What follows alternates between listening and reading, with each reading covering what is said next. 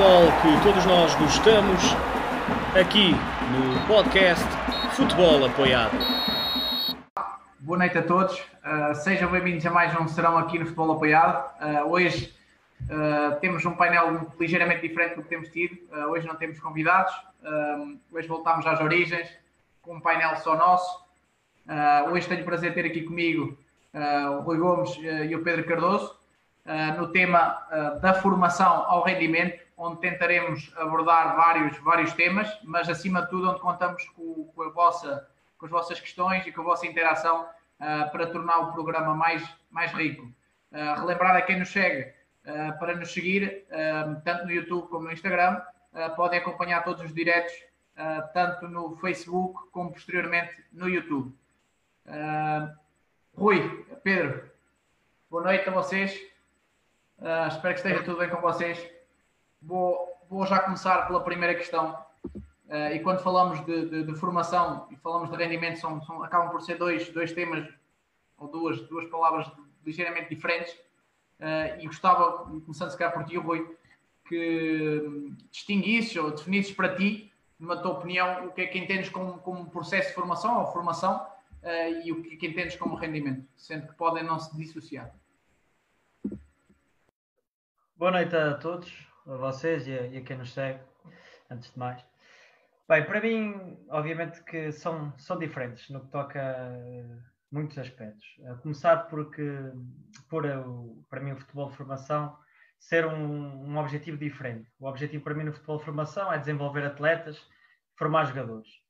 Uh, em que a maioria das vezes o jogo deve ser a, a continuidade do, do processo de treino, o treino deve se adaptar ao jogador, na maior parte das vezes, no aspecto em que deve ser feito para que potencie o jogador. E, a, e a, o jogador, ou seja, o individual, muitas vezes tem, tem muita importância no processo. Um, penso que a parte estratégica do jogo um, pode não ter tanta importância na formação, é a minha opinião. Um, e deve ser o foco principal, deve ser no processo.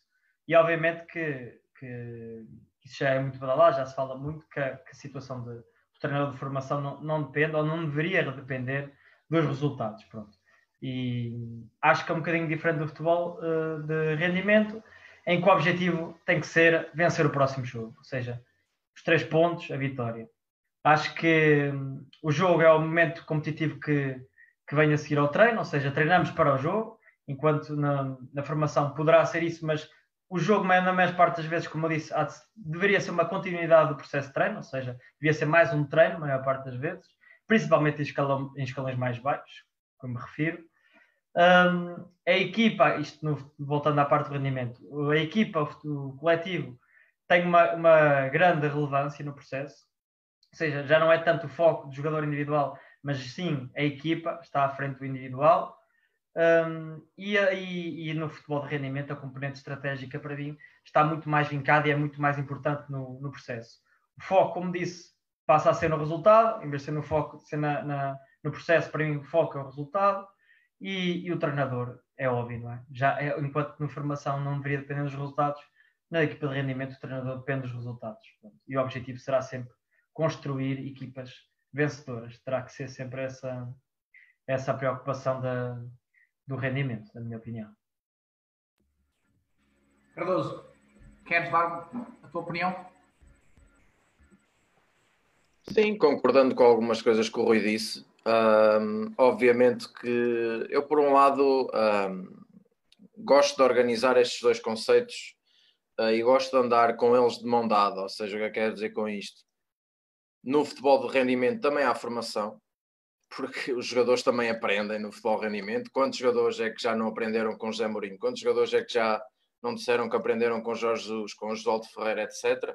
E também há rendimento no futebol formação, porque na verdade um, pode, o resultado pode não ser realmente o grande foco e a grande prioridade, mas obviamente que é também uma variável, uh, ou a variável, não diria principal, mas muito importante. E obviamente que os treinadores de formação também gostam uh, de, de, trabalhar perante o resultado positivo. Portanto, concordando com o, Rui, com o que o Rui disse, depois nós tendemos a dizer, ok, até X idade vamos dar foco a isto e a isto, a partir de certa idade vamos dar foco àquilo e a outro, mas para mim são dois conceitos que se relacionam uh, neste aspecto que eu, que eu acabei de explicar. Malta, eu vou ser aqui um bocadinho contraditório, não, não contraditório, vou na vossa linha, claro, na maior parte dos pontos, uh, mas, mas acho que podemos falar um bocadinho em rendimento, por, por, não, não descurando esse processo de formação ou o processo da formação, enquanto temos a idade de formação, vamos supor aqui para já até aos júniores, não quer dizer que não se procure o rendimento, porque vamos ser sinceros, não vão falar que numa primeira divisão nacional de júniores não se procura rendimento. Claro que se procura, o rendimento vai ser, vai, vai ser o que tu vais ver. Claro que depois dás valor a outras coisas e, não só esse rendimento e procuras ter na mesma o, o desenvolvimento individual. E eu distinguiria por aqui, enquanto tu na formação preocupas-te com o desenvolvimento individual e o projeto a longo prazo, quando tu começas a aproximar do topo da pirâmide, claro que tu te preocupas com a individualidade do jogador, mas tu preocupas-te acima de tudo que ele renda em determinada ideia de jogo, em determinado contexto. E não estás preocupado de preparar para ele jogar futebol, para compreender o jogo numa maneira que não é a tua maneira de jogar ou não é a tua maneira de, de, de ver o jogo, né? sejamos sinceros, porque uh, no, no, se, tu, se tu tens um modelo de jogo que, que, que, que, é de ataque rápido, que é procurar transições, tu não vais andar a procurar, independentemente de teres um jogador de 20 anos, de andar a jogar curto. Enquanto na, formação podes ter um modelo de jogo mais baseado na transição, mas a nível do desenvolvimento a longo prazo, tu preocupas com que o jogador saiba jogar curto, saiba jogar longo e não saiba jogar só num, num determinado modelo de jogo. Mas com isto não quer dizer que não possamos, em determinados escalões, começar a procurar o, o rendimento. Um, e a minha pergunta agora, vou, voltar, agora se calhar vou começar por ti, Cardoso, uh, vai para, para o, que é, o, que é, que poderias tu aqui, no teu caso, na tua visão, uh, valorizar no, no, futebol de formação e o que é que valorizarias num futebol de rendimento? Se estás mais por dentro do futebol de formação, e se calhar, o que é que tu valorizas como treinador no futebol de formação? acima de tudo no futebol formação e isto são critérios um pouco, um pouco subjetivos porque eu vou falar no progresso individual e no progresso coletivo uh, mas o que é que é o progresso afinal? O que é o progresso para mim pode ser o progresso para ti pode ser o progresso para outra pessoa, pronto uh, obviamente que alguém competente é capaz de saber como é que encontrou a equipa, como é que ela está após três meses, como é que ela está após seis meses, como é que ela está após um ano, a mesma questão para os diferentes jogadores. Como é que este jogador estava neste momento, como é que este jogador está aqui a três meses, seis meses, um ano. Esse é, é talvez a grande variável para mim. Agora, se me perguntas o que é progresso, epá, é ir, ir, ir analisando, ver como é que está o atleta, ver o rendimento em campo, acompanhá-lo não só uh, nos treinos, como também em todas as outras vertentes uh, que nós temos vindo a falar, com os inúmeros convidados que temos tido, quer vertente psicológica, vertente social, uh, vertente física, técnica e tática, questões de, escolares muito importantes, portanto acho que também nos cabe a nós chegarmos até a alguns destes pontos, ou, ou, ou aliás até a todos, um bocadinho a todos, dentro das nossas competências. Agora, formação é progresso onde é que está este atleta, como é que ele vai, como é que ele tem que estar daqui a seis meses, como é que ele tem que estar daqui a um ano, equipa igual. Não sei se queres dar uma chegazinha ao rendimento, a tua opinião. Se me falas em rendimento, aqui, uh, obviamente que o principal, a principal variável será questão pontual. Qual é que é o objetivo da época? Uh, haverá, obviamente, outros, uh, outros objetivos, é evidente.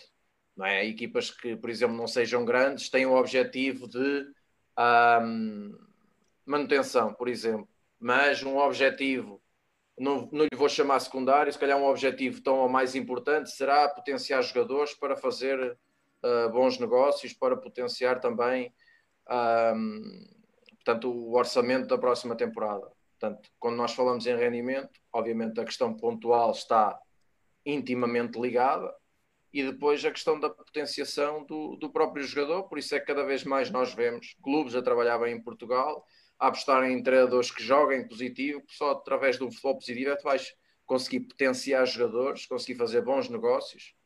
Portanto, tivemos aqui o exemplo do, do, do João Henriques, do Mister, do, do, do Mister João do, do Santa Clara, é um exemplo crasso disso. Uh, temos, eu tenho enaltecido várias vezes e sempre posso uh, o Rio Ave, porque acho que é um clube que trabalha muito bem. Não é um clube que lute pela, pela manutenção, não é isso que estou a dizer, mas, mas é um clube que trabalha muito bem na potenciação, não só de jogadores como treinadores. Uh, e, e, realmente é um clube que nós observamos tem uma linha mestra e é por ali que, que dirige, portanto o rumo é este e procura jogadores e treinadores para, para, para percorrer esse rumo, então a questão pontual e a questão da potenciação rendimento, parece-me importante. Pedro, eu vou-te já fazer, antes de passar ao Rui, uma pergunta diferente, ou, assim, porque em equipas que não ganham, ou que não ganham tanto, às vezes é mais difícil tu, tu olhares com um olhar positivo, e falaste aqui do, do, do jogar positivo, de ideias que valorizem os jogadores. Mas eu vou, vou colocar a questão de outra forma, é, mesmo numa equipa não estando bem, há jogadores que podem estar a render. Se concordas com esta afirmação ou não? Assim, de repente, eu vou dizer que sim. Porquê? Porque o coletivo é um conjunto de 11 individualidades, certo? E nós sabemos que muitas vezes, é pá, basta dois, três jogadores, basta muitas vezes um jogador bastante influente não estar nos seus dias para as coisas não correrem bem. Um, então, obviamente que sim. Normalmente, eu acredito que os, os treinadores, os scouts, a malta de observação, quando está a observar um atleta, vai se focar muito nas ações que esse atleta está a fazer. Ok? Um, então, eu diria que sim, sem dúvida. Oi. Oi, passa a palavra para ti. O que é que valorizas uh, na formação e depois uh, no rendimento? Bem, na, na formação valorizo que, que se tente tirar o desenvolvimento máximo das capacidades do atleta. Acho que isso deve, ser desenvolvido. Uh, concordo ali na, na maioria das coisas que o, que o Cardoso disse, um, mas penso que às vezes uma época desportiva até é curto, até é curto para, para ver se algum, alguns resultados, ou seja, os resultados existem, não é? Mas ao final de cada época desportiva acho que existe, irá, e se existirá sempre uma evolução, não é? Agora, se foi a máxima evolução conseguida ou não, aí é que poderá ser diferente. Mas acho que essa evolução e esse, e esse desenvolvimento máximo das capacidades também tem pronto, aquelas, aquelas vertentes todas que falámos, a capacidade técnica, tética, tática, física, mental, etc. Essas capacidades todas parece-me parece importante darmos destaque a isso, mas em cada uma das idades uh, já sabemos que existem umas que são prioritárias e outras não. Ou seja, nós podemos estar a desenvolver um atleta uh, na formação que no final da época desenvolveu uma capacidade que se calhar não era prioritária nesse, nesse, nesse ano. Uh, vamos imaginar fazer um trabalho de força com, com um miúdo com, idade muito jovem, ou seja, teríamos, chegamos ao final da época dizemos que ele está muito forte no contacto, está não sei o quê, e depois relação com bola. Como é que é? Se calhar isso aí é que deverá ser o prioritário. Ou seja, eu acho que a formação, não querendo aqui desviar muito, uh, ah, e podemos ligar isto à questão das idades sensíveis, os trabalhos, como é que podemos potenciar uh, tanto a parte motora como a parte coordenativa nas idades sensíveis dos atletas para, lá está, desenvolver e tirar o máximo das capacidades dos, dos atletas. Um, portanto, é muito por aí que eu, que eu, penso. A formação é uma coisa a longo prazo, não vamos ser hipócritas e sabemos que isso, a maior parte dos clubes, é impossível, um, porque não se dá tempo ou porque os treinadores não se mantenham muito tempo, por inúmeras razões, nos mesmos escalões, ou não é nos escalões, na estrutura, ou não se mantém às vezes a filosofia do clube de formativo, ou seja, se a formação vier muito ligado aos, aos, coordenadores, neste caso, às vezes os coordenadores saem e depois o modelo formativo muda, ou o modelo formativo nem sequer, em alguns sítios, pode nem existir. Uh, portanto, acho, acho, acho muito por aí. O objetivo é desenvolver os atletas e o que eu valorizo é quando se consegue tirar o máximo de partido e o aumento das capacidades dos atletas em determinadas, em determinadas idades. Na parte do, do rendimento, pá, em vez de ser dos atletas, é tirar o melhor de cada atleta, mas ligado ao rendimento. Ou seja, o que é eu quero dizer com isto? Enquanto no, no, na formação temos, temos mais tempo, uh, na, na maior parte dos casos, desde base, não é? Temos mais tempo para, para trabalhar tudo no aspecto de não olhamos só do ponto de vista do fim de semana, não é? Do resultado, temos mais tempo para trabalhar as coisas e vemos isto como um desenvolvimento a longo prazo. Uh, vemos isto como queremos formar para quê? Queremos formar para quê? Para, para agora? Ou queremos formar para chegar ali, ou para aqui, ou para este escalão, ou para o contexto de sénior? Queremos formar para onde? Acho que são todas perguntas que têm que ser postas uh, para depois chegar ao futebol de rendimento, e era isso que eu estava a dizer, e, e, tirar o melhor de cada atleta. Aí tem que ser, o que eu valorizo é tirar o melhor de cada atleta. Se aquele atleta pode ser, pode ser, uh, pode render uh, nesta posição, ou nesta estratégia, ou neste sistema, no que for, pá, temos que ir por aí uh, na minha opinião, para tirar o melhor, para tirar o melhor de, dos atletas, porque depois será o melhor da equipa a partida. Oi, achas que se forma, no, no, no caso de Portugal, uh, se formamos demasiado para um rendimento no momento e pensamos pouco, se calhar, a longo prazo? Acho, acho que sim. Há, não, não em todo lado, não em todo lado, há exceções, mas acho que na maioria dos casos, atrevi-me a dizer que se pensa muito no resultado da época, porque, vamos ser sinceros, os treinadores também se querem se valorizar, não é? Os treinadores que se querem se valorizar, ou seja, e, e, e neste momento as pessoas olham, uh, neste momento, e foi desde sempre, não é? olham muito para o trabalho do treinador, uh, olha, ficou em primeiro, ficou em segundo, subiu divisão, uh, meteu a equipa nos nacionais, ou fez uma manutenção, ou foi à segunda fase, e eu não estou a dizer que está bem ou que está mal, mas, mas é, do ponto de vista formativo, uh, possivelmente não seria isso o ideal, é? uh, seria mais potenciar as capacidades dos atletas uh, e por vezes até, até perder um jogo ou outro, se calhar porque se, se nosso objetivo for só potenciar os atletas, se calhar uma vez ou outra, se calhar vamos dar mais destaque a algo que, que naquela fase, naquela idade é muito mais relevante.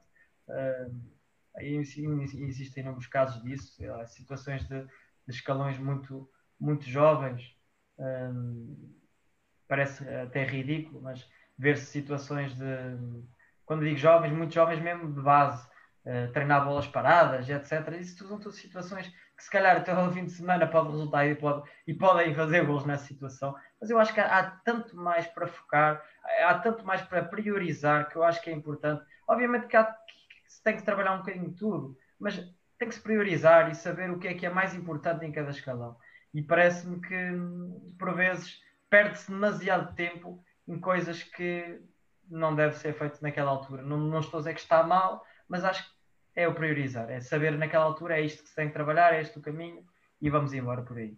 Obviamente que é como tu dizes, é como dizes esta questão e como eu digo, acho que a maior parte das vezes não há esse tempo ou, ou, ou da parte dos treinadores uh, não há esse interesse por diversas razões em, em, em manterem-se demasiado tempo no clube ou até é, modelo formativo do clube muda com alguma regularidade e obviamente prejudica, uh, se não for que as, se as linhas orientadoras mudarem bastante, pode prejudicar ali o modelo, modelo formativo, na minha opinião.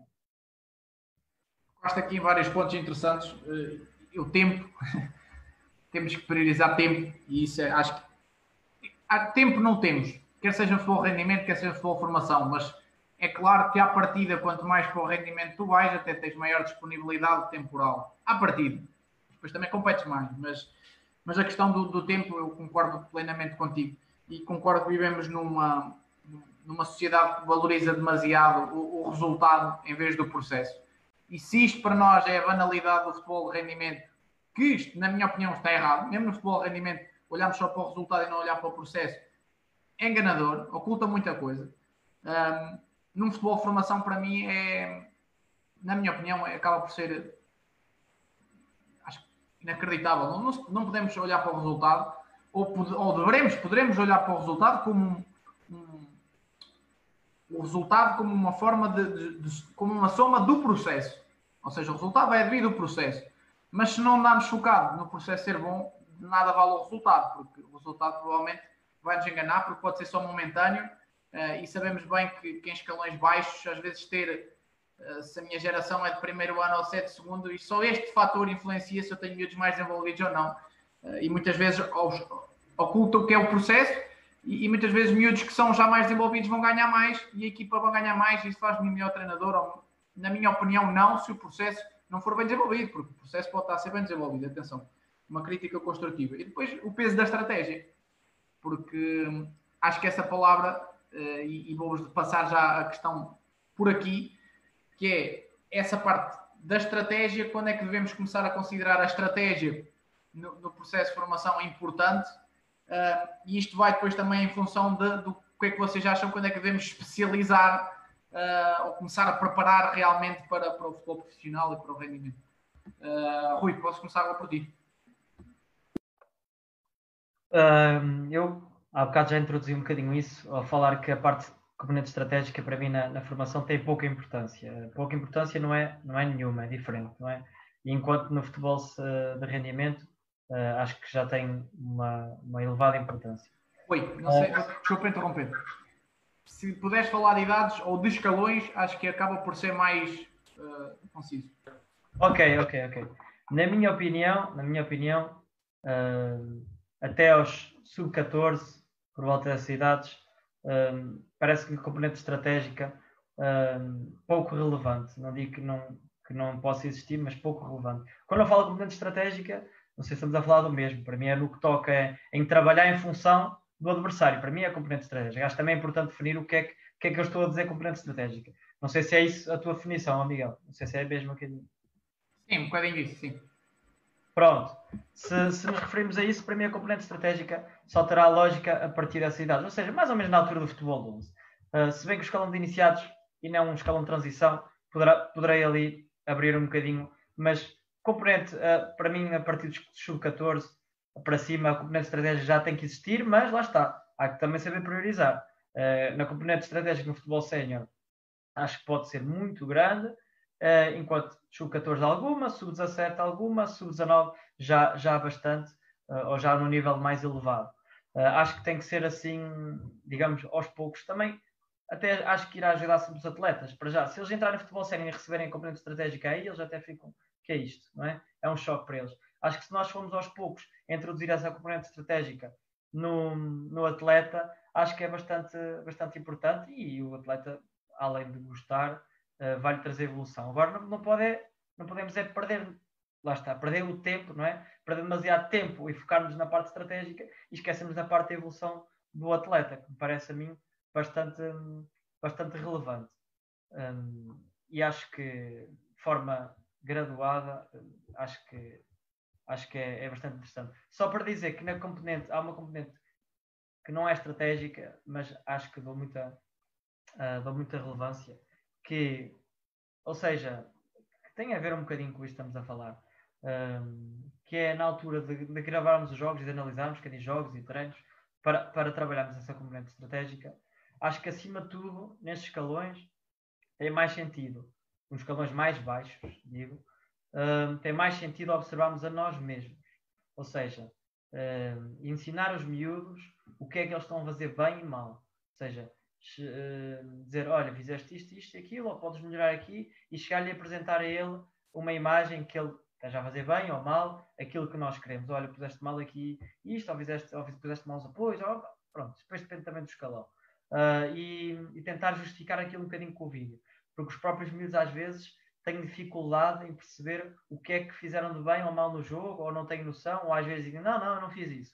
E nós temos ali sempre um vídeo um, para mostrar onde é que ele pode melhorar, onde é que pode crescer e o que é que ele fez bem e menos bem. Acho que, ou seja, não há uma situação estratégica, já, já, já me referi sobre isso, mas é ligada à parte de análise, uh, que acho que é mais importante até o sub-14 analisarmos e mostrarmos ao atleta de forma mais individualizada, lá está, uh, o que é que ele pode melhorar e onde é que ele pode potenciar o seu, o seu futebol, um, para depois, mais tarde, colhermos, colhermos frutos com isso.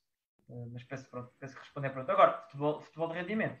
Uh, pronto, já disse a minha opinião. Agora, depende sempre dos treinadores. Há treinadores que têm uma porcentagem de, digamos, na, no trabalho semanal mais ligada à parte de, de estratégia, outros têm menos respeito, mas uh, para mim é, é, é fundamental que, que, existem. Pouco ou muito, pá, aceito, aceito várias, várias maneiras de ver o jogo, mas tem, tem que existir pelo menos um bocadinho.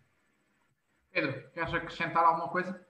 Uh, e se calhar aqui focar, não sei, uma coisa que o Rui não focou, falou para cima, mas se o contexto competitivo possa ter uh, influência nessa, nessa componente estratégica. Claro que sim, entre outras coisas. Uh sem dúvida que, obviamente, o contexto competitivo também vai influenciar. Agora, eu, Uh, vou falar umas coisas que ouvi do, do Mr. Luís Castro, que acho que para mim faz todo o sentido. Não vou citar porque não me lembro das palavras de cor, mas a ideia era basicamente esta. Ele dizia que, sobretudo no futebol 7, que entre a contina da escola e um treinador uh, praticamente muito, muito competente, ele ia escolher sempre a contínua da escola. Porque, segundo ele, ele depois explicou isto, o futebol de rua morreu e é um assunto encerrado e nem vale a pena estar a falar mais sobre isso. Pá, porque não vale a pena falar sobre um assunto que já não existe. Então, para que é que eu vou ter um treinador taticamente muito competente a ensinar para um jogador onde é que ele tem que ir, como é que tem que se colocar, se ele não sabe jogar futebol? Então, nós temos que realmente perceber quais é que são as prioridades aqui. E, sobretudo, no futebol 7, aquilo que o atleta tem que saber é jogar futebol. E só quando sabe jogar futebol é que depois nós vamos começar a ensinar, ok, futebol 11, pá, começar já um, a ensinar certas nuances, começar a introduzir os sistemas táticos, uh, as ideias de jogo, o que é que nós vamos uh, privilegiar, tudo mais. Agora, uh, o Rui falou nisso. E tudo isto que sejam progressos não agressivos, ou seja, não vais passar de um treino totalmente técnico no futebol 7 para um treino totalmente tático no futebol 11. Não. Fazer as coisas de maneira progressiva um, para que os atletas, uh, portanto, comecem a sua ambientação futebol 11 uh, da melhor maneira. Agora, realmente, para mim, estas palavras fazem sentido porque eles primeiro têm que saber têm, têm que aprender a jogar futebol. E só quando aprenderem a jogar futebol é que vão aprender o resto. Em relação, desculpa lá, Miguel, em relação àquilo que me perguntaste do, do, do, contexto competitivo, para não fugir à pergunta, um, obviamente que o contexto competitivo dá-lhes uh, não só o contexto competitivo ao fim de semana, como o contexto de treino, uh, que muitas vezes é negligenciado. Na verdade, se tu tiveres uh, 3, 4 treinos por semana, tens ali 300 minutos e ao fim de semana tens uh, portanto, 70, 60.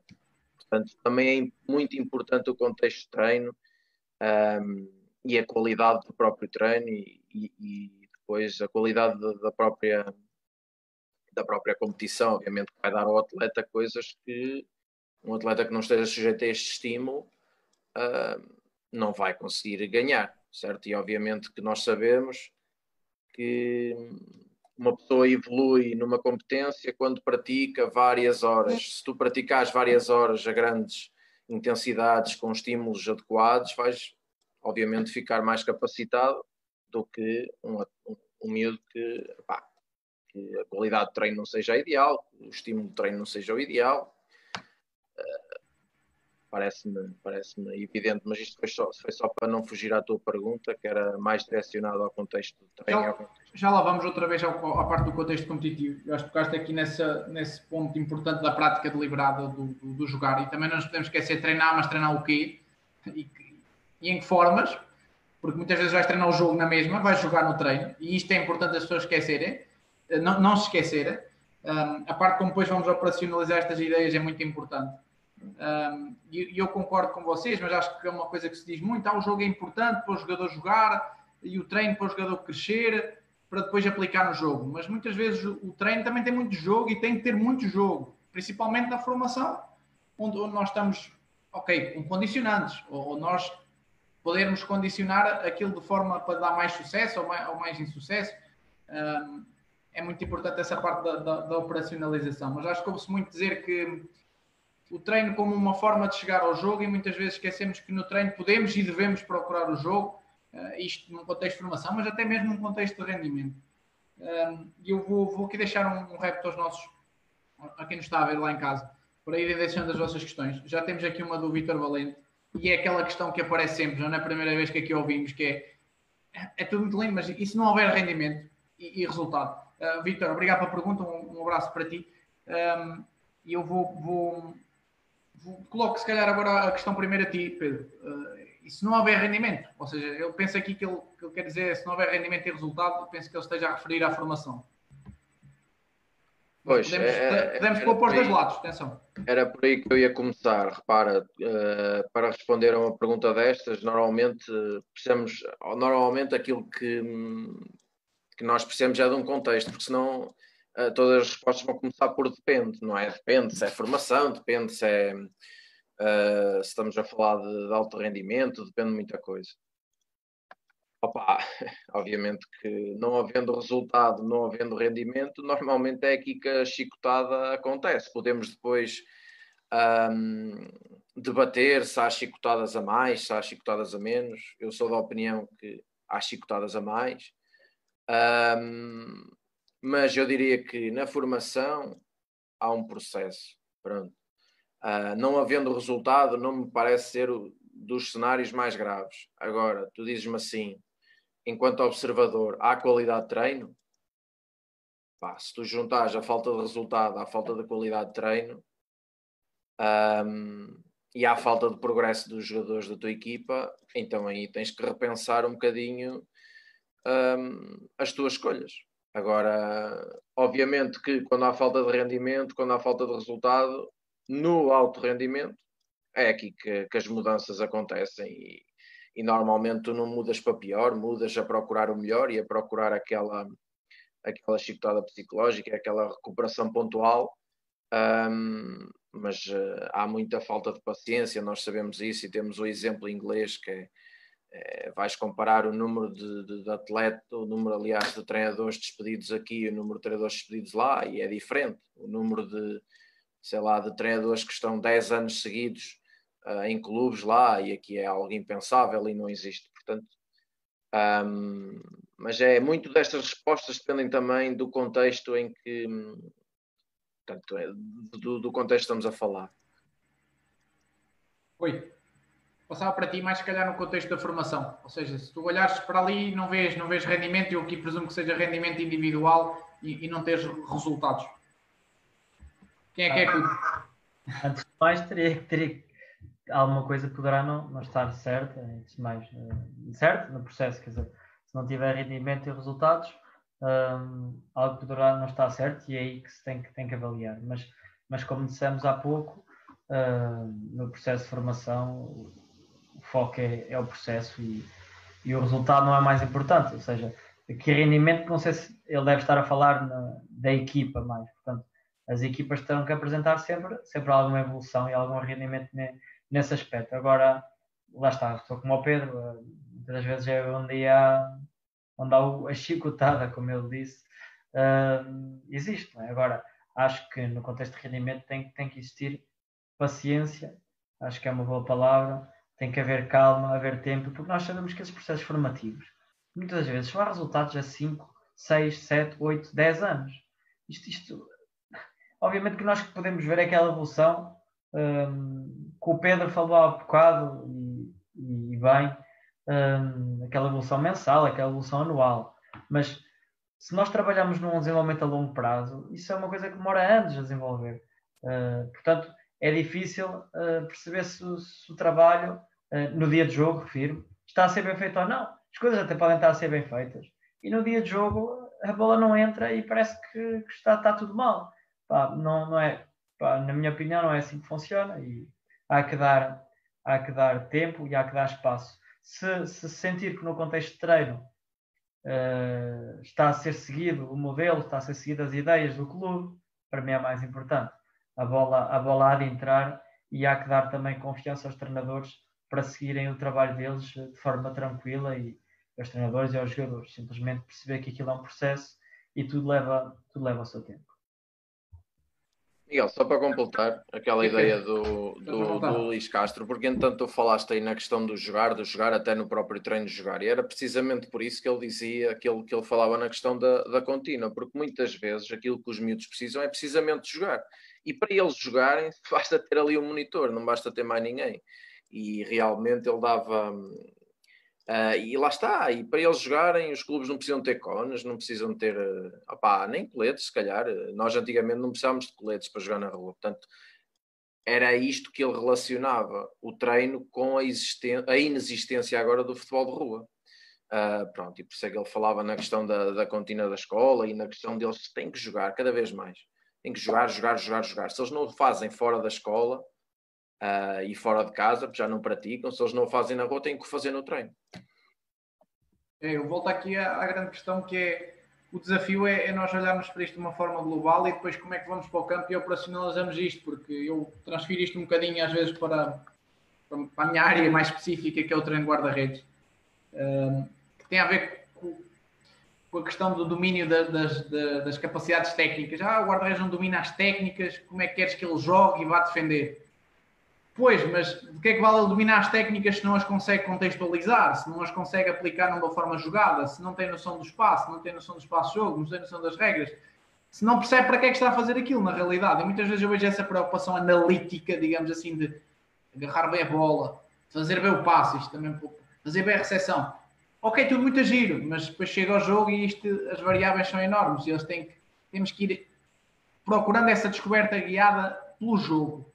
Agora, como temos em treino, pelo menos eu, falando da minha área, as progressões em que queremos progredir a complexidade ao longo do treino e se calhar começamos com isso um bocadinho mais fechado e vamos abrindo, chegando à forma mais jogada. Claro que isto depois na parte do treino guarda-redes é um bocadinho diferente. Se calhar há certos meninos que precisam do jogo e depois precisam das regressões, ou seja, o menino até joga, consegue fazer ações jogadas, mas depois tem muita dificuldade a rematar. Ok, então precisa fazer exercícios mais analíticos, mais simples, é, ensinar a técnica mais pura do remate mas eu continuo a dizer, importante é haver uma prática deliberada e não é ter 10 meninos numa fila para chutarem que a cada chuta uma vez e depois só passa a chutar 3 minutos depois. Então para isso é para fazer um jogo onde tenha muitos remates. Vai direto daquilo que falámos há bocado do tempo e da, prioridade, ou seja, se nós perdemos tanto tempo da prática de treino em uma fila de 5, 5 ou 10 meninos em, em que eles chutam uma vez e depois passado mais 2 ou 3 minutos voltam a chutar, chegam ao final de 10, 15 minutos, chutaram 3 vezes na bola e diga-me onde é que aqui é, é possível eles, eles evoluírem. É possível evoluírem, mas tanto, se calhar, como sim, sim, mas... a situação num contexto, por exemplo, num jogo reduzido, com várias balizas, onde há mais, onde há mais remate, para falar de situação de remate, etc. Quer dizer, Vocês sabem que isto é, é que é o desafio quando nós, treinadores, temos de pensar às vezes um bocadinho mais à frente e tentar sair de um modelo tradicionalista e tradicional, opa, porque é verdade, vemos num modelo tradicional e eu passei um bocadinho por isso na forma como jogador, se calhar vocês passaram, mesmo não tendo num nível muito elevado. Um, eu vamos seguir aqui em frente e já, já, já abordámos aqui um bocadinho a questão do contexto competitivo. Um, e eu queria-vos perguntar a importância do contexto competitivo, e agora começo por ti, Rui. Na importância do contexto competitivo, e aqui vou tocar em vários pontos, do jogar o escalão acima, ou jogar o escalão abaixo, ou aquela questão muitas vezes falamos, e já falámos aqui também de com, com meninos do mesmo nível, jogar com crianças do mesmo nível, Uh, e depois o contexto competitivo, isto partindo um bocadinho mais à frente, a importância de jogar contextos competitivos que desafiem o atleta, como, como jogar se calhar uh, a níveis nacionais, como, como uh, depois também alargarmos isto, se calhar vou alargar a pergunta às equipas B ou sub-23, porque, porque depois já entramos aqui no, no tema seguinte que é da transição. Ui, parte, parte partida, isto é aqui alguns... Já, já, já foi uma, uma boa abertura, tu que falaste agora, foi uma boa maneira de abrir Falaste em coisas muito, muito, muito interessantes. Acho que contexto competitivo, sempre, sempre, a competição é fundamental, um, tanto, tanto nos escalões de base como na, na, nos escalões de rendimento. Uh, agora, não se, não se confunda às vezes com, uh, contexto competitivo com competição. São coisas diferentes, ok? Acho que a competição é também importante, mas desde que se criem esses contextos competitivos. Ou seja, porque hum, veja aí agora, está muito na moda falar da competição, há clubes que deixaram de criar competição até uns certos escalões, etc. E fala-se que deixar de existir isto ou aquilo. Acho que é fundamental que continue a competição, mas desde que existam esses contextos competitivos, ou seja, desde que haja alguma, algum, poderia chamar equilíbrio uh, nesses quadros competitivos. Porque é aí que o atleta vai evoluir, é aí na, na competição que o atleta vai crescer. Uh, se for muito fácil, não, não cresce, se for muito difícil, também não cresce. Tem, o atleta tem que sentir essa competitividade. Agora, nós podemos criar isso não só em situação de jogo, em contexto de treino, podemos criar muito isso e até na própria forma que nós organizamos o clube. E aí vai um, um bocado ao encontro daquilo que falaste da, da questão das subidas de escalões, de, de, de, criar ali grupos competitivos juntos, etc. Porque às vezes nós sabemos que não é estimulante. Uh, imagina um sub-15 estar a jogar no escalão sub-15, uh, ou, ou, porque, pronto, em termos de maturação está, está, está mais envolvido que os outros, ou por, ou por ser mesmo melhor tecnicamente, etc. Uh, e se calhar muitas vezes podemos passar a puxá-lo para o escalão acima, uh, mas ao fazermos isto temos de ter atenção a uma coisa. Isto realmente é o que devia ser feito na formação. Agora, obviamente, que o treinador sub-15, neste caso, não vai achar piada em perder o melhor jogador para o escalão sub-17. E se calhar não, não vai ser tão fácil no, no, fim de semana ganhar. Se o atleta não estiver lá, vamos, não, não, vamos ser sinceros quanto a isto. Agora, mas para o atleta, eu acho que acho, acho que tem que haver esse, esse contexto competitivo e tem que haver essa dificuldade um, para ele também trabalhar mais, para ele crescer mais, para, etc. Se, se o contexto for sempre aquele, ele acho que a evolução não, não, será tão grande. Ou seja, poderá sempre existir evolução, mas nunca será tão, tão grande. Uh, e quando nós vemos isto a uma esfera de elite, não é? Quando vemos os escalões de, do futebol português, os, os, três grandes, e não só, já se trabalha muito bem em outros, em outros clubes bons na formação, mas vemos a fazerem isso. E vemos a fazerem isso porque é o objetivo é mesmo esse, é criar contextos competitivos uh, onde os atletas possam, possam ter essa dificuldade para crescer mais. E, e, acho, que, acho que isso, na minha opinião, é fundamental. Na, na no, contexto sénior, idem, não é? Nós sabemos que quantas vezes uh, os treinadores queixam-se uh, que não têm um grupo competitivo ou têm um grupo desnivelado e, e muitas vezes não estão a falar tanto da situação do jogo. Às vezes queixam-se porque depois no processo de treino não tem tanta qualidade. E lembro-me há pouco, do, há pouco uh, antes, antes desta paragem, uh, de Bordelage, por exemplo, falar bastante disso, com o objetivo dele às vezes de trazer reforços, não tinha muito a ver, não tinha muito a ver com com não estar a gostar de algum rendimento de algum atleta, etc. Era mais apenas e unicamente para aumentar a competitividade do processo de treino. Ou seja, é fundamental, ou seja, é ver o atleta sentir que o lugar dele não está seguro, que o lugar dele há mais atletas que, que competitivos que se ele se distrai um bocadinho, saltam, saltam, ele salta e entra o outro. Uh, ou seja, obviamente que isto é fundamental. Acho que o processo no processo não, o contexto competitivo é fundamental da formação a rendimento. Agora, as escalas diferentes e de maneiras diferentes.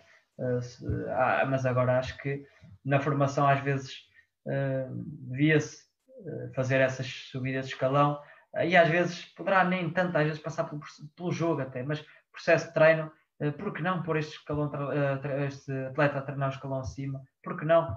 Uh, por que não? É um equilíbrio há uma questão que também vem sempre aqui entre conforto versus desconforto. Né? Temos que desafiar também o atleta, porque senão não, não criamos crescimento. Pedro, queres acrescentar alguma coisa?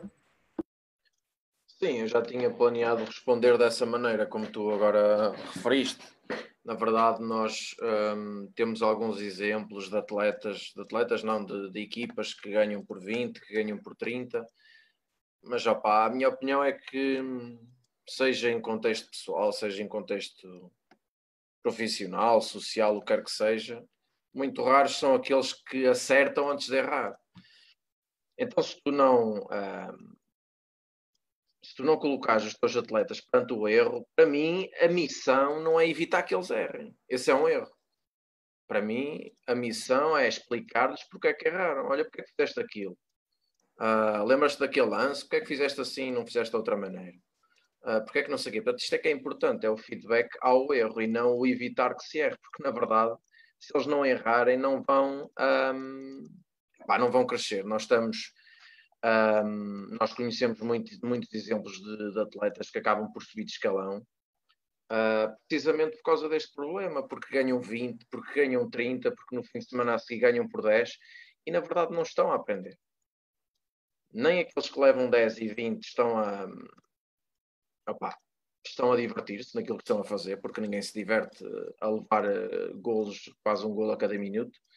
Uh, nem aqueles que estão a ganhar estão a aprender, porque não estão sujeitos ao erro. Não estando sujeitos ao erro, uh, não há progresso possível. Por isso é que acontecem, e bem, as subidas de escalão, que é algo que eu sou uh, apologista, dependendo do contexto e dependendo da qualidade do atleta, mas quando, todos este, quando todas estas variáveis estiverem acauteladas, eu sou adepto dessa, dessa política, precisamente por isto, porque eles têm que errar. E então, aí sim, o treinador tem que ser interventivo e tem que intervir perante o erro, explicar como é que pode ser melhor feito. Olha, experimenta fazer daquela maneira de outra vez, vamos ver se corre melhor. E aí sim, aí é que acontece o progresso, na minha opinião.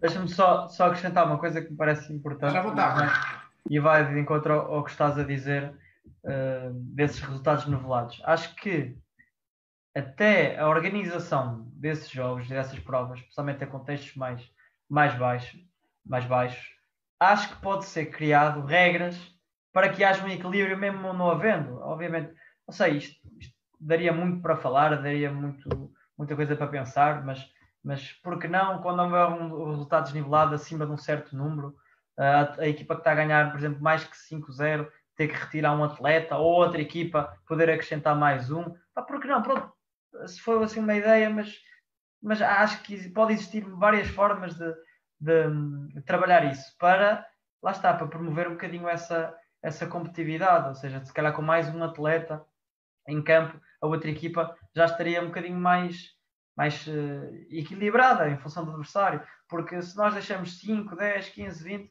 seja, isto não é bom para ninguém, é mesmo isso, é que não é bom para ninguém, é nem para quem está a ganhar 20, mas pior ainda também para quem está a perder 20, acima de tudo porque o miúdo se calhar na semana seguinte já não lhe apetece ir ao treino depois de ter, uh, depois de ter andado no jogo todo a tirar a bola dentro, dentro da baliza, como é óbvio. Não, não é fácil, mas acho que acima de tudo não criticar apenas quem o faz, quem o faz, mas criticar também um bocadinho e despertar um bocadinho a atenção a quem organiza este, estas provas, quem organiza os quadros competitivos, porque acho que pode haver melhorias uh, do ponto de vista formativo se nós conseguimos criar aqui estratégias em que haja mais equilíbrio ou que tente mais ou menos balancear aqui a, a qualidade das, das equipas, um bocadinho assim. Oi, falaste mesmo dessa questão, eu estava mesmo a pensar nela, se não tivesse pegado, iria pegar eu, porque temos que olhar para, para, a perspectiva do clube, mas também temos que olhar para a perspectiva de quem manda acima dos clubes e quem organiza os campeonatos, uh, criando estratégias para, para fomentar esse, esses contextos competitivos e, e fomentar a, a, diversidade competitiva e formas que permitam ao atleta desenvolver, como por exemplo o futebol 9, e sabemos que aqui na nossa, na nossa zona não era uma, uma não era comum. Uh, passando aqui um, à próxima questão que eu tenho para vocês, e agora penso que vou para o Pedro primeiro. É, na formação, uh, que valor é que, que, que dás, que valor é que dás se dividirmos os, os aspectos entre técnico, físico, tático, mental, uh, que valor é que dás a estes, a estes a estes, uh, à técnica, ou tática, ou física, ou mental na formação e depois se quiseres fazer aqui um transfer para o rendimento, estás à vontade. Pedro. Olha, dividimos se calhar e falo ao Rui de, do rendimento e da formação, não sei. Uh, opa, rapidamente, uh, pensar aqui, técnica acima de tudo. Pronto, esta é logo a primeira. Um, o valor técnico é muito importante, como acabámos de falar. Uh, eles têm que, têm que saber jogar futebol e só quando sabem jogar futebol é que depois tu começas a dar um ênfase tático. Não me parece fazer sentido de outra maneira, ainda que, obviamente, nós tínhamos que respeitar todas as opiniões. Depois, um, passando para o físico, também já tivemos aqui alguns, um, na verdade, um convidado a falar sobre esta questão da importância uh, do trabalho físico na formação. Ele começa a ser ou começa a ser dada cada vez mais importância a este tipo de trabalho, sobretudo um, a exercícios eh, de coordenação que são impossíveis, que são, que são muito importantes, não é, não é impossíveis, é muito importantes. Uh, sobretudo a exercícios uh, com peso corporal para os, os atletas também terem uma percepção corporal, uh, acho muito importante. A questão mental também, também acho importante. E acho muito importante uma questão e uma vertente que não está aqui, que é a vertente social. Sobretudo com o, o avançar da tecnologia, acho que os miúdos estão cada vez mais incompetentes a formar relações entre eles. E isso tem que ser fomentado no futebol, porque, como tu sabes, tu jogaste futebol e tens amizades no futebol. Uh, tu treinas futebol e tens muitas amizades no futebol. O Rui, a mesma coisa nós jogamos futebol e ainda temos amigos que conhecemos no futebol. E isso foi há quantos anos? 15, 20? Não é? Portanto, isto são relações um, interpessoais que têm que começar a ser cada vez mais valorizadas porque essas relações sociais estão a ser fomentadas através do Facebook, do Instagram, do não sei quê, pronto. E isso, na verdade, não é relação nenhuma, isso é, é outra coisa qualquer, virtual, pronto. Há, portanto, a vertente social também muito importante. Um, mas sim, outra vez, e como o Mister Luís Castro disse, a vertente técnica na formação é o mais importante, é a relação com bola, é aquele objeto que eu tenho nos pés, uh, tenho que me dar bem com ele, tenho que saber o que é que é de fazer com ele, uh, tenho que saber passá-lo, tenho, tenho, que saber passar a bola, tenho que saber dominá-la, recepcioná-la, tenho que saber conduzi-la em velocidade. É muito importante tudo isso. Oi, rendimento, quanto ao rendimento, então se quiseres dar uma chega uh, quanto à formação, mas depois mais relativamente. Posso, posso, posso começar só a dar uma chega na formação, uh, concordo com o que o Cardoso disse. Uh, só acrescentaria que, assim não sendo repetitivo, mas, mas é muito importante. Se nós sabemos que, que as fases sensíveis vai entre os 6 e os 20 anos, ou seja, depende da, da capacidade, não é? Mas onde se pode trabalhar isto é entre os 6 e 20 anos, depende, por exemplo, contexto de velocidade em rapazes, o pico é entre os 7 e 13 anos, onde nós podemos trabalhar isto. Trabalhar, potenciar, se calhar potenciar, de uma forma mais. Sim, sim, tens razão. É potenciar a palavra certa. Trabalhar, nós podemos trabalhar em contexto sénior, agora não estamos a, é potenciar quase estamos só a manter, não é? Agora, se nós sabemos que podemos potenciar neste, nestas alturas, uh, tanto dos aspectos coordenativos, um, uma altura mais reduzida, entre os 6 e os 15 anos, dependendo, dependendo do tipo de coordenação que estamos a falar, uh, se nós sabemos que isto existe, é fundamental trabalhar, trabalhar isto. Uh, portanto, a componente física, porque afinal cabo isto está ligado à parte física, seja as partes, a, a parte motora como a parte coordenativa está ligada à parte física, também me parece importante. Agora, sem dúvida que se eu tiver um, um atleta que é rápido, mas depois eh, a bola atrapalha, fica difícil. É? Portanto, eh, começar de base, sem dúvida, e, e não, não me estender porque concordo com o Cardoso, a parte da componente eh, técnica, digo, é fundamental. Ou seja, quase que diria que é parte. Se eu tivesse que estabelecer uma ordem, uma ordem, estabelecia a componente técnica primeiro, depois a seguir a componente física, por causa desta situação das idades sensíveis, e depois a componente tática. Se eu tivesse de definir uma ordem, definiria assim. Agora, eu acredito que é possível nós irmos trabalhando uh, a priorizar, claro, mas acho que é possível ir dando mais chega todas elas. A parte mental, para mim, uh, é impossível dissociar sobre estas todas, ou seja, então, não falamos muito dela, mas está dentro do trabalho delas todas. Portanto, eu não trabalho parte mental à parte de, das outras componentes, ou seja, portanto, para mim está dentro destas, ou seja, muito, está muito no que é o feedback, está muito no que é a, parte do exercício, a parte motivacional ou as dificuldades que ocorrem no exercício, etc. Do ponto de vista de rendimento, a, a parte tática assume-se como, na minha opinião, importância, porque à partida o que está para trás já foi trabalhado a componente mais técnica. Uh, ou seja, isto devia ser o contexto ideal. Ou seja, vamos imaginar, nós não vemos, não é não vemos, dizer, nós não vemos como um enfoque grande, um trabalho técnico e um trabalho uh, ligado às equipas da primeira liga, segunda liga, quer dizer, se há uma base que o jogador tem que trazer com ele. Agora, a parte física e tática, um bocadinho mais, mais uh, destacar no, no rendimento. Agora, física, porque queremos atletas preparados para o jogo. Uh, tática, muito importante, porque é o que vai fazer com que as pecinhas se mexam e como é que nós, quem é que vai interpretar uh, aquilo melhor, muitas das vezes é, é quem vai para a pista e não é quem, quem apenas corre mais ou quem está melhor fisicamente. Portanto, se calhar entre um jogador que está melhor taticamente e fisicamente, se calhar a maior parte dos treinadores escolhe alguém que lhe dê mais garantias táticas, que sabe que ele vai cumprir uh, determinada função no campo. Mas acho que no rendimento é difícil, é difícil uh, dizer qual é que se valoriza mais, mas se tivesse de escolher uma, como há bocado, diria que a componente tática uh, é importante. Porque também acredito que a componente tática, quando a trabalhamos, podemos, podemos estar a trabalhá-la sob o ponto de vista físico, é dentro dela e podemos pôr a componente técnica dentro dela e podemos pôr a componente mental dentro dela. Ou seja, acreditem, exercícios que nós podemos trabalhar isto tudo dentro, seja em contextos de jogos reduzidos com transferes para jogo, seja jogo formal com condicionantes, seja, ou seja, nós estamos a, a valorizar todas estas componentes. seja, acho que na formação existe esta necessidade de dar mais valor a uma que outras. Acho que no contexto de rendimento uh, elas todas têm uma grande importância, mas a componente técnica já, já é algo que, deveria vir de base, uh, porque senão uh, fica, fica difícil. Vou dar só aqui uma chegazinha. Acho que temos que ver isto de uma forma, de uma perspectiva global. Não se dissocia o trabalho físico de. Normalmente, não, ou é difícil dissociar o trabalho físico do trabalho mental, do trabalho. Sim, mental até também, mas.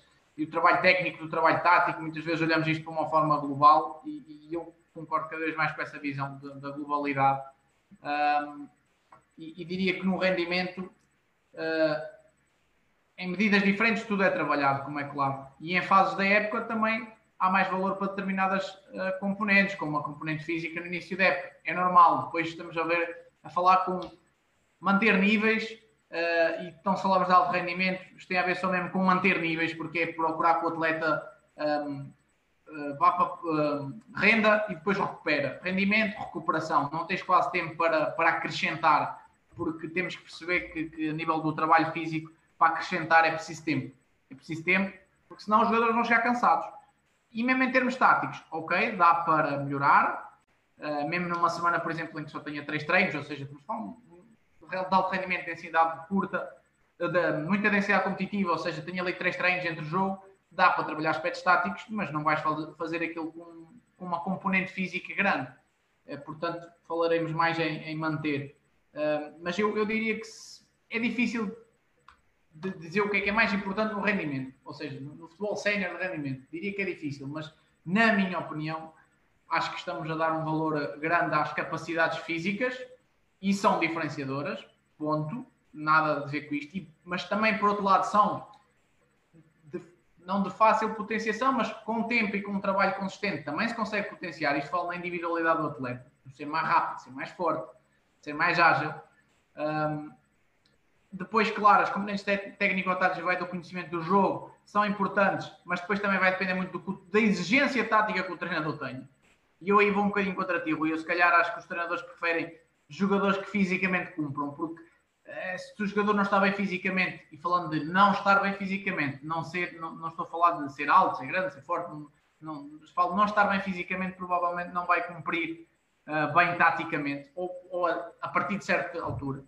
E depois, outro fator que, na minha opinião, tem feito, que eu sinto que faz a diferença, é a mentalidade e mentalidade competitiva. E temos enormes exemplos ao longo, ao longo da história do desporto e não só do futebol, que, que, que são disponíveis e que as pessoas vejam documentários. E isto hoje em dia tudo tem acesso. A mentalidade faz muita diferença porque te vai fazer transcender e vai-te fazer manter uma mentalidade de evolução, porque sem essa mentalidade de evolução não vale a pena andares a trabalhar o que é que seja, porque não vais evoluir. Um, eu vou passar aqui uma pergunta do público Pedro, vou, vou pôr a pergunta para ti. Nós já falámos dela, só para, para dar uma chega uh, nisto, do Ricardo Heitor, um abraço para ele, é do Brasil, um, treinador de futebol. Ele fala aqui da organização do conceito da formação do rendimento, ou seja, se, se os resultados atrapalham ou reforçam este trabalho na formação do, do, do atleta. Olha, se eu percebi a pergunta, Uh, se os resultados atrapalham, não, os bons resultados nunca atrapalham coisa nenhuma, antes pelo contrário, só reforçam, um, só reforçam o, bom trabalho. O, único problema é quando os resultados são o único fator de julgamento um, para um processo. Não, isso é que já não pode acontecer, uh, porque senão os melhores vão, sempre aquele, vão ser sempre aqueles que que finalizam no topo da tabela e os piores vão, sempre, vão ser sempre aqueles que finalizam no, no fundo da tabela. Ah, mas não, os resultados não atrapalham. É uma variável muito importante quando estamos a avaliar uh, um, processo, uh, quando estamos a avaliar um atleta, quando estamos a avaliar uma, uma equipe técnica. Um, portanto, se eu percebi a pergunta, a minha resposta vai, vai neste sentido. Vou passar, vou passar aqui outro ponto do, do guião. Uh, e que é um ponto sensível e que já uh, falámos aqui noutro, noutros painéis sobre ele. Tem a ver, e vem com isto, da formação ao rendimento, ou seja, do futebol formação também ao futebol sénior. Tem a ver com a passagem do futebol formação para um futebol sénior, que normalmente é claramente onde quebra a barreira e tu deixas de propriamente procurares informar e procuras resultados e procuras o rendimento. Um, e, e, essa, essa questão relacioná-la com a questão do abandono desportivo, porque muita gente, muito, sabemos que, que, que são uh, alturas cruciais e difíceis uh, na vida de um, de um, atleta, quando, quando muda de escalão e não se consegue adaptar e acaba por abandonar. Mas esta transição júnior-sénior, uh, gostava que vocês falassem um bocadinho sobre ela, um, sobre, sobre isto, sobre a importância que se calhar estamos a dar ao processo na formação e até que ponto é que estaremos a preparar os atletas com a mentalidade correta para chegar ao futebol sénior, ou seja, chegar ao futebol de rendimento. Uh, Rui, para ti. Bem, uh, claro, é uma situação muito, muito badalada e eu acho que consigo destacar aqui três ou quatro fatores que poderão ter, uh, estar relacionados um bocadinho com essas, com essas dificuldades. Uh, sem nenhuma lógica de prioridade, ou seja, acho que uma delas, sim, não é que isso é mais importante, não é? Acho que uma delas pode ter sido o contexto de formação não, não, ser, não ter sido mais adequado, acho que é uma delas.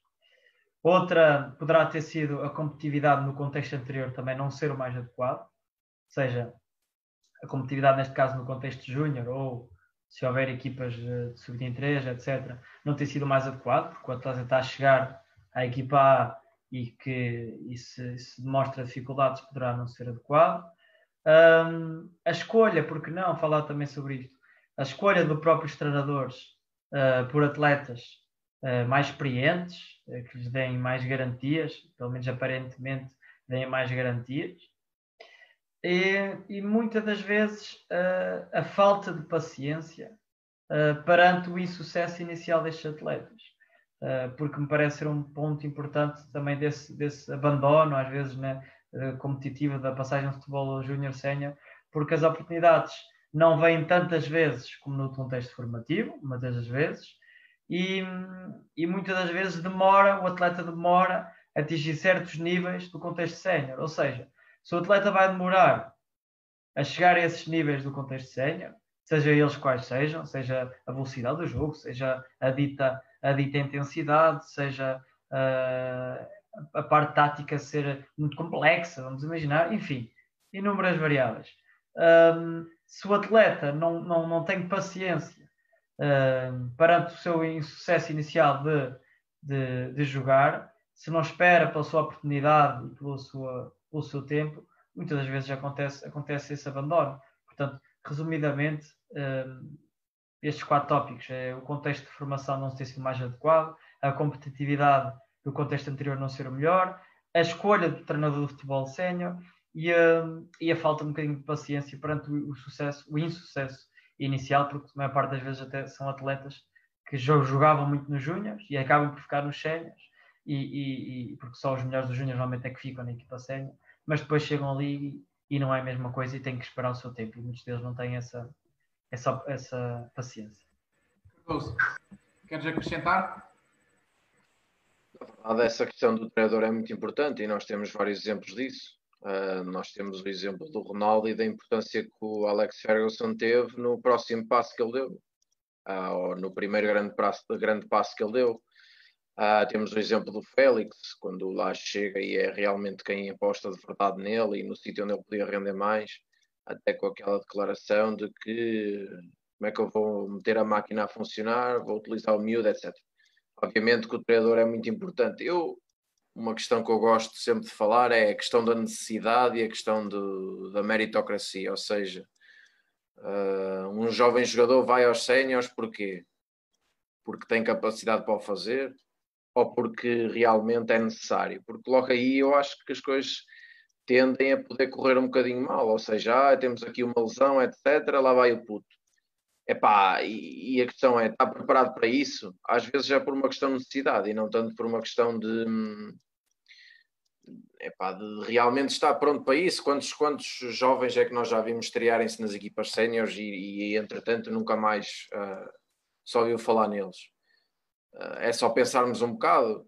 Uh, porquê? Porque realmente não estavam prontos, mas havia essa necessidade.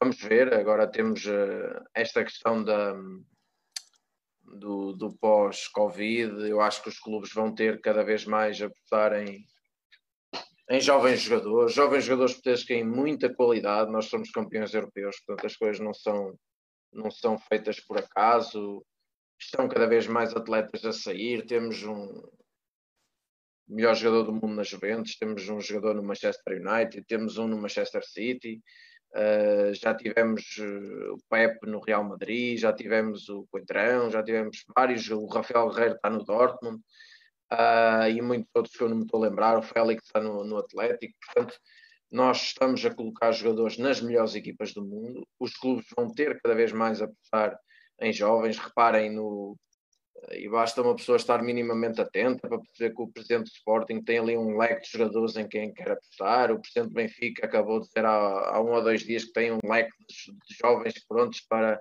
para também fazerem parte do plantel. O Porto está a tentar fazer esse trabalho também. Portanto, agora a questão é sempre um bocado esta: eles sobem por quê? Por necessidade ou por mérito? Há oportunidade para eles ou, ou vão estar tapados por jogadores que muitas vezes eh, chegam caros e, e, não demonstram aquilo que se espera. Há tantas variáveis, não é? E nós sabemos disso. Pedro, vou, vou, já aqui com outra questão para ti, eh, e vem nessa sequência que é a importância de, do campeonato sub-23 que agora se criou, ou seja, a importância das equipas de transição, ou até, eh, se falarmos em. em não, não falando só em clubes grandes, porque pode acontecer até um nível mais baixo do, dos empréstimos, digamos assim. Olha, a questão do sub-23 para mim é, é, muito, é muito relevante, porque falámos há pouco do, dos estímulos competitivos, das questões, todas essas questões. É possível, uh, ou seja, porque na verdade tu quando jogas júnior, jogas até aos 18. Uh, ah, e depois vais estar perante um atleta de 35 anos, de 30 anos, que conhece, que é bastante experiente, conhece todas as manhãs do futebol. Este é um contexto competitivo e também as equipas B na segunda divisão.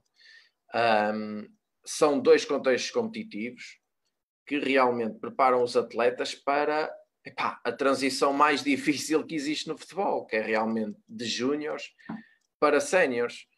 Um, por isso é que no painel, no último painel que fizemos juntos, não sei se foi o último, se foi o penúltimo, mas eh, lembro-me de ter falado nisto, uh, que para mim causava-me alguma perplexidade o Sporting estar a contar com muitos jovens para a próxima época, um, sobretudo por não ter este, este contexto de segunda liga, ou por estes jovens não estarem ou não terem sido estimulados nesse tipo de contexto.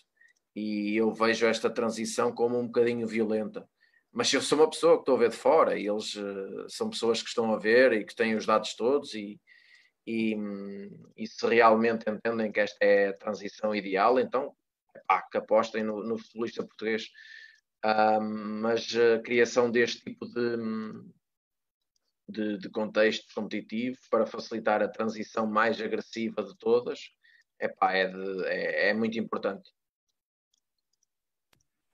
Oi, eu vou-te vou colocar a questão, não, não nessa passagem sénior, uh, não nessa passagem para séniores, mas em passagens, por exemplo, uma transição crucial que, na minha opinião, que é de infantil, infantis para iniciados se achas que há aqui alguns fatores que possam ajudar ao atleta a continuar um processo ou muitas vezes a parar e a abandonar, ou seja, focar mais aqui na, na parte da formação.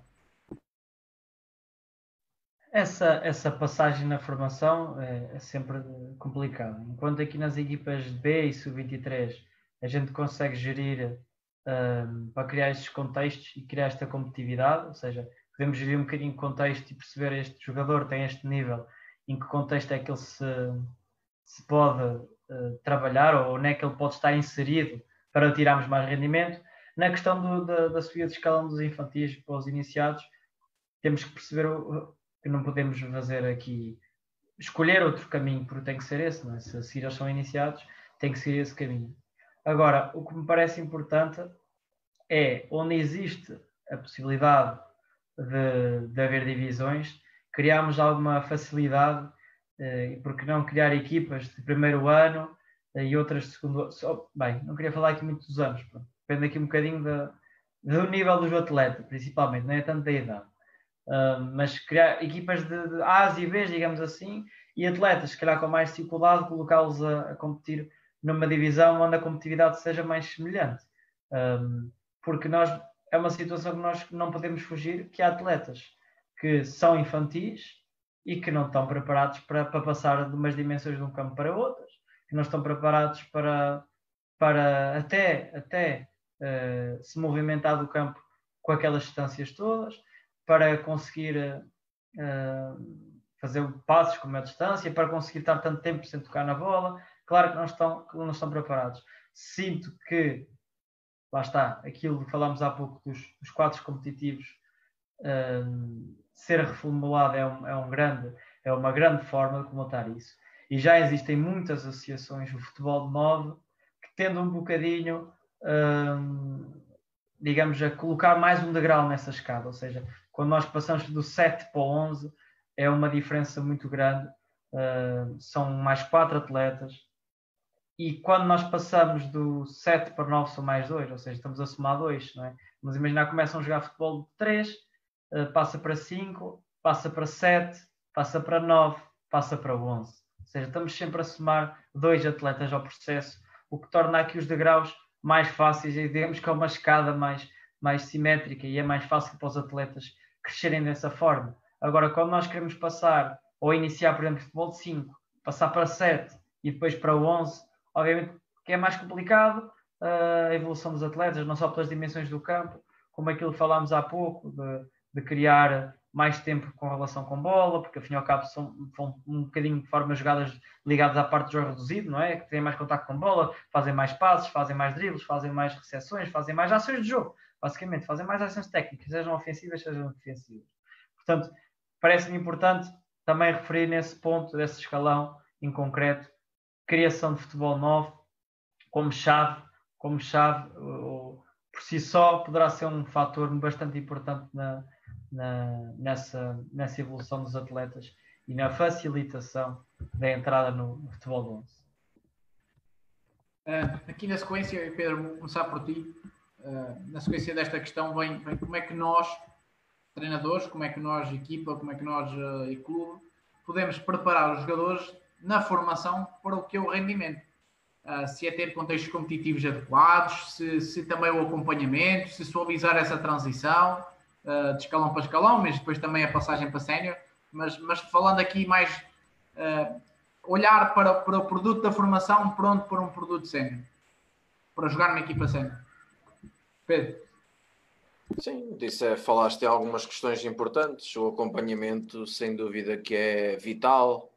Uh, o estimular o atleta ou apresentá-lo constantes estímulos de, desafiantes para que ele progrida também é muito importante. Um, opá, há muitas variáveis, há muitas variáveis que. E, e, sobretudo aquilo que falamos já há bocado, e eu acho que tudo isto está, está um pouco relacionado uh, com o que acabaste de perguntar, que é uh, sujeitá-lo ao erro. E se o atleta está demasiado uh, Portanto, está na zona de conforto dele e a zona de conforto dele pode perfeitamente ser o escalão dele. Estimulá-lo de outra maneira, uh, ele que vai treinar ao escalão seguinte, ele que seja exposto ao erro. Um, depois também há questões motivacionais associadas a isto. Muitas vezes aquilo que acontece é que um atleta entra na sua zona de conforto, ou seja, está a treinar com a sua equipa, sabe que é um dos melhores, sabe que é útil à equipa e, entretanto, deixa de procurar aquele, aquela progressão que, que é ideal para ele. Uh, e muitas vezes, em termos motivacionais, em termos de, também de, de, progressão, é importante ele ter outros estímulos diferentes. Um, e estas coisas têm que ser explicadas e o acompanhamento é perfeitamente isto. Ou seja, não é ele treinar ao escalão seguinte e no dia a seguir voltar e não lhe ser explicado nada. Não, as coisas têm que ser explicadas. Olha, aconteceu isto por causa disto, isto e disto um, e o próprio atleta vai se sentir acompanhado, o próprio atleta vai sentir que está alguém por trás ali preocupado com, com o progresso dele, e acho que é muitas vezes isto que diferencia um trabalho de qualidade de um trabalho pá, com menos qualidade. Oi. É, eu acho que, que, este, que esta dificuldade é, é, acontece muito pelo que falámos há bocado também na questão de, de criar o contexto, ou seja, se a competitividade antes uh, não tem um nível alto, obviamente que vão ser sempre, vai ser sempre difícil entrar no, no contexto de futebol sénior. E depois uh, é como, como o Cardoso estava a dizer, o acompanhamento uh, do atleta é fundamental, principalmente quando não joga, é? Isso, é, isso é, é, é, fundamental, ainda mais ser um atleta que vem do contexto formativo, é um miúdo, como se costuma dizer, e os miúdos têm que ser têm que ser tratados como tal, é? têm que ser tratados como tal, têm que ser acompanhados como tal. Um, há treinadores que, dão mais ou menos uh, esse acompanhamento. Nem, nem trata-se aqui tanto de dar moral, porque às vezes, se moral, uh, dás moral, funciona uma vez, mas se tiveres a época toda a dar moral, vai chegar a uma altura que já não, já não é só a dar moral que se consegue, que se consegue esse acompanhamento. Trata-se sim de explicar ao atleta como é que deve ser feito o percurso, o porquê das coisas muitas vezes. Um, entendo que às vezes não haja, não haja abertura para o fazer, mas penso que se quer apostar num determinado atleta, tem que também perceber quem é o treinador que está a trabalhar com eles e se tem perfil também para, para, para ajudá-lo na sua evolução, porque nós claramente sabemos que há treinadores com perfil e com a vontade ou com uma, ou com uma maneira de liderança que até ajuda os atletas mais jovens e há outros que sabemos que, que é ao contrário, que se calhar até metem, metem o jovem para baixo uh, para valorizar os outros elementos da equipa, uh, mais experientes e, e, e, os que jogam, a maior parte das vezes. Portanto, isto são, são situações que têm que ser geridas e, e, é necessário ter, ter ao longo da época ter, ter uma atenção especial, sem dúvida. Minha última questão é, é simples e, e para fechar o painel, tem a ver com, com o que temos ainda a falar, mas tem a ver com a formação ter uma exigência diferente do rendimento, e aqui rendimento já põe futebol sénior, uh, e que nós sabemos que não estamos a preparar, ou estamos a preparar uma ínfima parte para chegar ao futebol sénior, e dessa ínfima parte para chegar a um nível elevado ou muito elevado. Uh, se calhar nunca vamos nos passar por, as mãos um, um jogador que vai chegar ao alto rendimento. Mas até que ponto é que nós estamos a preparar o, os jogadores para, uh, para o rendimento, ou seja, para, para as exigências que é o rendimento, ou para as exigências de que é o futebol sénior, para as exigências de que é que é te cobrarem sobre tu, uh, sobre um erro, sobre tu não, não, não teres realizado uma coisa bem feita. Depois podemos alargar isto ao alto rendimento, e o alto rendimento já estamos a, a falar a pressão dos mídia, a envolvência do público, mas isto a escalas diferentes acontece, na minha opinião, também no futebol sénior, a escalas completamente diferentes, mas, mas no, no regional, no distrital, acontece também. Como é que nós podemos, sendo formação diferente do, deste futebol sénior de rendimento, preparar uh, os atletas uh, para, esses, para esses patamares? Uh, Cardoso, queres assumir? Rui, deixa esta vossa critério. Posso, não me importa começar já eu. A seguir dou a palavra ao, ao Cardoso. Eu parece-me que as etapas na, na formação são essenciais para, para que haja esse modo de preparar o rendimento. E o que é que eu me refiro de etapas? É, é não trabalhar igual uh, nos iniciados e nos juvenis, não trabalhar igual, muito menos nos, nos, uh, infantis e nos júniores, uh, situações dessas. E, e, a partir de uma certa altura começar a trabalhar para a performance. Um, ou seja, o que eu defendo, falando de números, como falaste há pouco, ou falando em casos práticos, é que deve existir etapas na formação. Na minha cabeça, vêm etapas do género dos sub-6 ao sub-9, uma pré-iniciação, sub-10, sub-13, iniciação, sub-14, sub-17, especialização e sub-18, sub-21, performance. Na minha, na minha ótica, acho que isto faz algum sentido trabalhar desta forma. Agora, obviamente que se nós dos sub-18 ao sub-21 trabalhamos para a performance, estamos a trabalhar e estamos a prepará-los para o rendimento. Uh, não é a mesma coisa que trabalhar na iniciação ou na pré-iniciação. Portanto, acho que é fundamental uh, para os jovens chegarem mais preparados que haja estas etapas na formação e que o trabalho seja adequado em cada um de, deles, ou seja, uh, perceber o contexto onde está inserido, criar tal competitividade e estas etapas de formação e todo o trabalho que existe dentro delas parecem-me fundamentais e depois Obviamente que não será só isto que vai editar, não é? Nós podemos ter isto muito bem organizado, muito bem estruturado, uh, temos que ter sempre algum, algum talento uh, na nossa formação para que as coisas cresçam mais e que sejam mais visíveis e que cheguem mais preparados ao futebol sénior. Nós sabemos que podemos usar, usar estes moldes uh, com todos os atletas da mesma forma, mas alguns vão chegar mais preparados do que outros. Tem tudo a ver um, um bocado com a questão do talento que está, que está no, no atleta. Portanto, uh, em, em, em, duas palavras, dizia que são etapas de formação. Eu acho que é fundamental criar isto no, no clube para que o atleta seja, se chegue preparado ao, ao rendimento. Olha, assim de repente eu digo-te exigência. Pá, exigência máxima. Uh, na verdade, muito mais importante do que estar a preparar o atleta para o alto rendimento, porque tu falaste bem, nós podemos andar aqui anos e anos e se calhar nunca nos vai passar pela mão um miúdo que chegue realmente àquele, àquele patamar. Desculpa.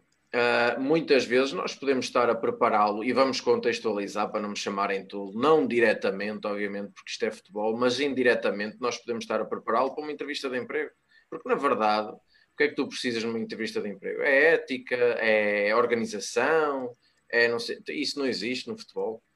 Existe. O que é que, por exemplo, uma relação amorosa, o que é que tu precisas? Precisas te preocupar com o outro, precisas de estar. Isso não existe no futebol. Existe. Ou seja, tu podes estar a preparar aquele miúdo para várias outras coisas, através de quê? Epá, através de vários princípios que são adjacentes ao, seu trabalho, ao, ao teu trabalho, que devem ser adjacentes ao processo e são variáveis que eu acho que eles podem levar um, para o futuro.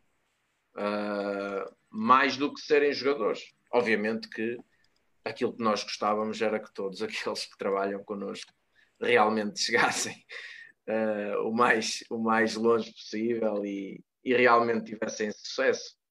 Uh, mas se nós realmente pensarmos no número de jogadores que já treinamos e no número de jogadores que, que já lá chegaram ou que vão lá chegar, fica, vamos ficar muito desmotivados. Vamos ficar muito desmotivados em relação ao nosso trabalho. Então, acho que há questões muito importantes e que são adjacentes uh, e que para mim fazem sentido uh, para eu fazer isto uh, com muito gosto, é aquilo que eu gosto de fazer, é ensinar futebol, mas não é só futebol que se ensina, é muitas outras coisas, muitos outros princípios, muitos outra, muitas outras crenças, muitas outras variáveis que eu acho que os miúdos podem levar para muitas uh, variantes da, da vida deles. Pedro, Rui, quer acrescentar mais alguma coisa?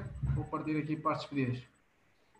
Olha, acrescentar uh, aquele, aquele acrescentar obrigatório uh, para os nossos seguidores continuarem a seguir o nosso trabalho. É para eles que nós estamos aqui.